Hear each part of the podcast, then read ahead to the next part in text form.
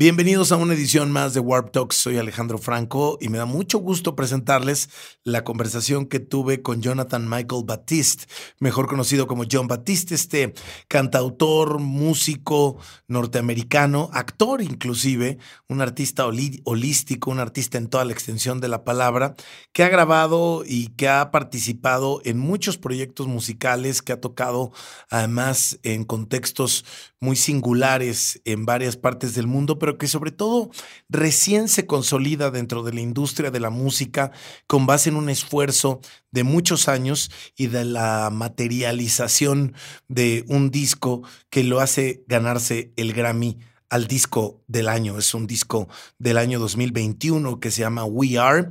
Y en esta conversación hablamos al respecto, pero también hablamos del intento, de esta intención de seguir fiel a los orígenes, a los principios, al por qué hacer música y generar arte a partir de la creación sonora.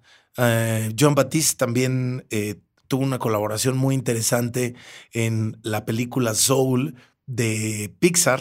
En esta película hace él la música con Trent Reznor y con Atticus Ross. Y también platicamos al respecto porque esto lo convierte también en un hombre que además de un Grammy, del Grammy más importante, que es el del disco del año, se haya ganado un Oscar hace no tanto tiempo justamente por esa película, por hacer el score, la música original justamente de una historia que narra la vida de un jazzista y que de alguna u otra manera también tiene similitudes con el propio John Batiste. Así que espero que la disfruten, gracias por acompañarnos y aquí está una exclusiva para Latinoamérica en Warp a través de Warp Talks, John Batiste. Oh, shiggity, my man. Hey, John, how are you? It's really nice to talk with you. Just great. Congratulations on, on, on your Grammy. I imagine that this has been like really exciting days for you. Oh my goodness, it's a blessing, and I'm so happy to share it with my my family and my fans. What does it mean uh, actually for you to, to to have a recognition in terms of the art of the music?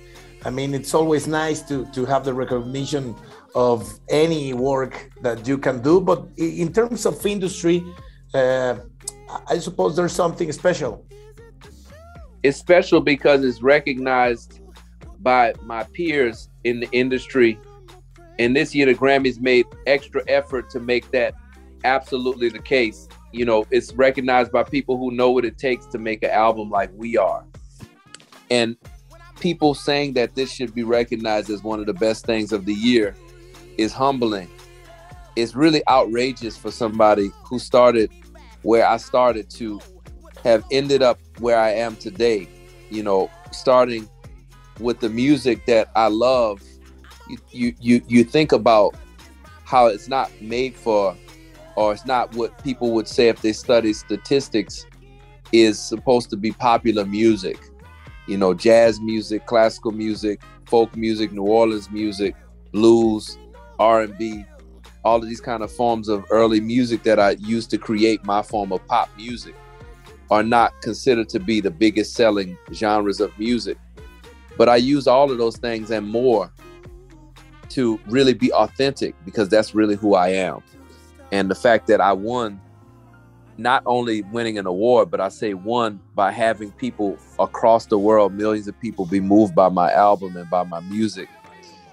And I stuck to my guns and remained true to myself that's really the greatest win because it's not just about me it's a movement now it's something that will show other artists who have the same types of ambitions and same goals and same interests that it's possible for us to not have to conform to the system and be marginalized to to create in a way that fits in these small categories that have been defined for us i think it's also important to to to say and put on the table the hard work that you have been doing, defining your own sound, you know, like searching for your own path. This is your eighth album, and a lot of people should think or must think that probably you're a new artist, but you have uh, come a long way, baby, as Fat yeah. Will say. and I, I, think that's that's the path, right? just just to be in the search of and and keep keep up working, and no, no, doesn't matter if at the end or at the beginning it's not mainstream or uh, probably it's considered like a like a genre for a, a niche. I think it's important to keep the work uh, going on.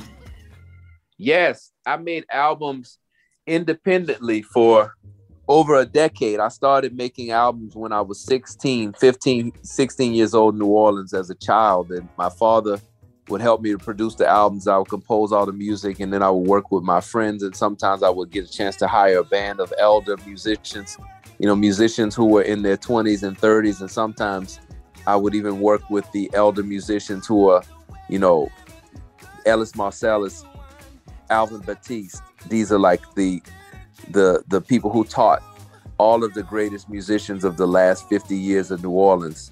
And they would teach me. And then I would go, you know, I moved to New York City when I was 17 and I went to Juilliard and I studied music at Juilliard for seven years. And I put my band together and I would do independent albums that I would produce myself and sell myself and present to the public whether in the streets or the subways or performing in clubs, performing in concert halls, and eventually going on tour for a short amount of time before being on TV for the last seven years. You know, I've been working on the craft nonstop. And I think it's important for folks to know that you focus on the craft and you focus on all the things that really mean something to you, then the fans will come. You know, we have a number one album in the world right now. That's incredible. We have the album of the year, Grand five Grammy Awards, got an Oscar. All these special things that have happened in my life, these blessings from God that have happened for me, I truly believe come from me focusing on the craft first and the gift that I've been given and developing the gift that you have. Then after you do that, all of the other things that you want or may not even think you you um you want they will come to you. Even things you didn't dream of will come to you. So um, I really want to encourage everybody out there who's working on what they're doing and developing their sound. Just focus on the music. Always stick to the music. Stick to the gift that you have, whatever it is. Even if you're not a musician, this message could apply to you. I love that, that you're saying this because now that I have the chance to talk with you, I do want to mention your Oscar uh, with Trent Reznor and Atticus Ross uh, I think it's uh, an amazing and wonderful uh, work for an amazing story regarding what you are what you are just saying, the gifts, the possibility as a human to to get the best from you uh, through the years and and crafting your own uh, talent. How was it for you, like when when you face the uh, the challenge to work with these amazing musicians? Uh, from different backwards, but with the same amount of talent, uh, trying to create something like really special, different for an animated picture. How, how, how was the process for you, but but mostly internally, not not only technically or musically?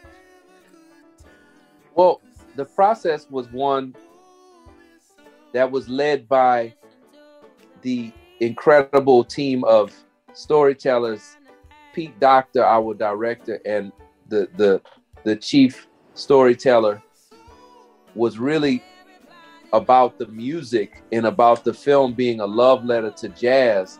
And for me, making something that felt like it was authentic was the first goal.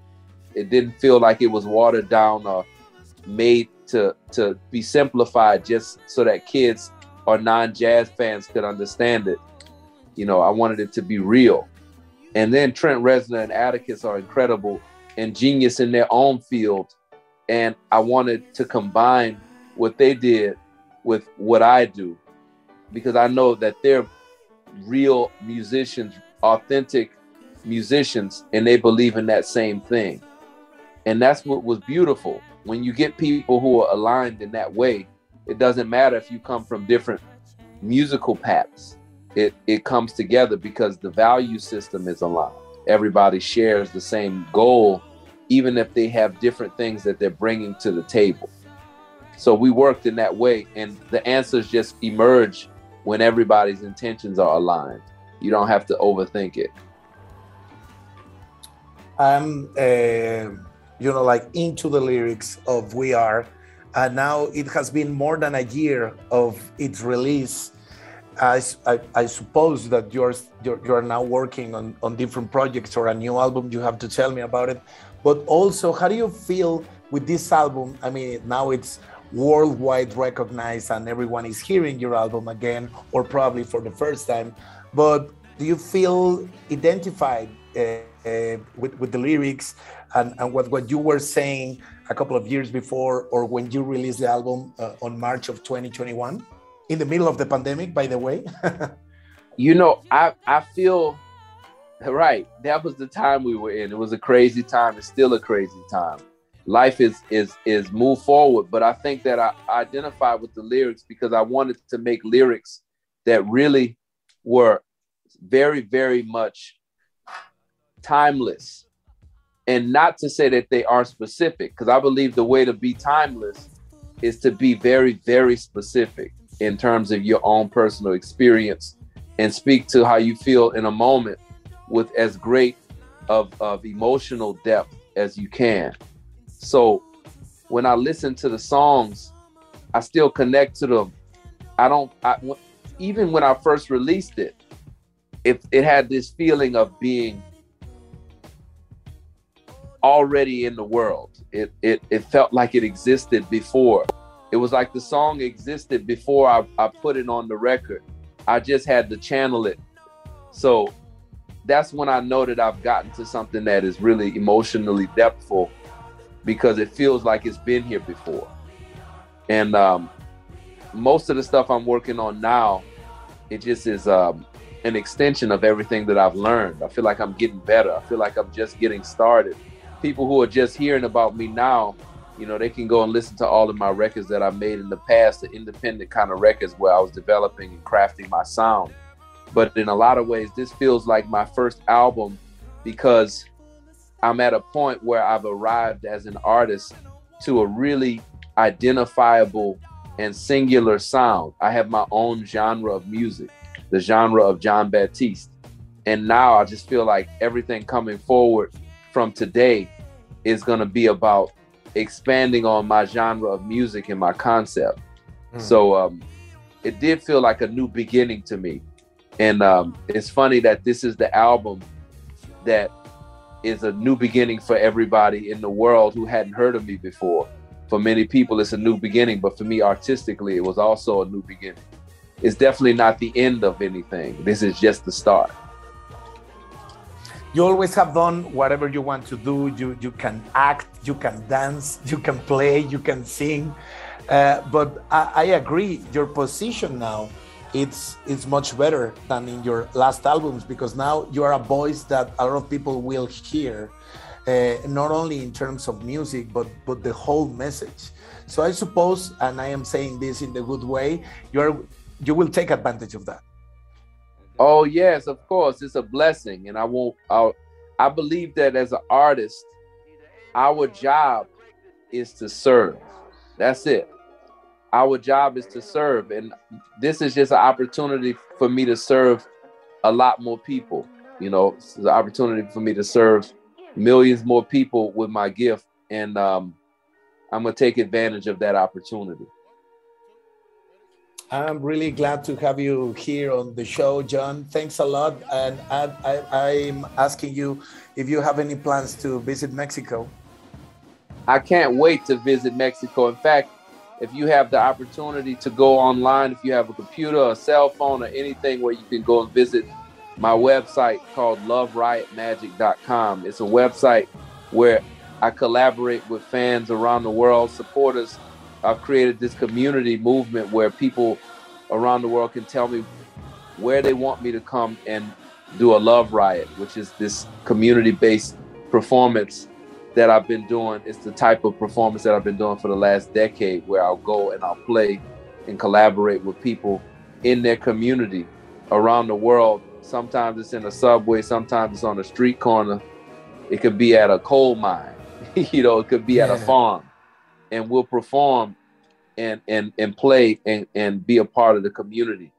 So, you know, for folks who want to see me on tour, I would love for them to join the movement at loveriotmagic.com. And I'll come to Mexico for sure. One of the first times I ever played on tour was in Mexico. And I can't wait to come back. This is when I was in ninth grade, by the way. So it's been wow. too long. Well, I gotta come long. back. I hope I hope to see you here soon, my friend, and congratulations and thanks for staying uh, in the true that is your own essence and and and, and the human talent, but also the human compassion. Thanks a lot. Thank you so much, brother. I look forward to it.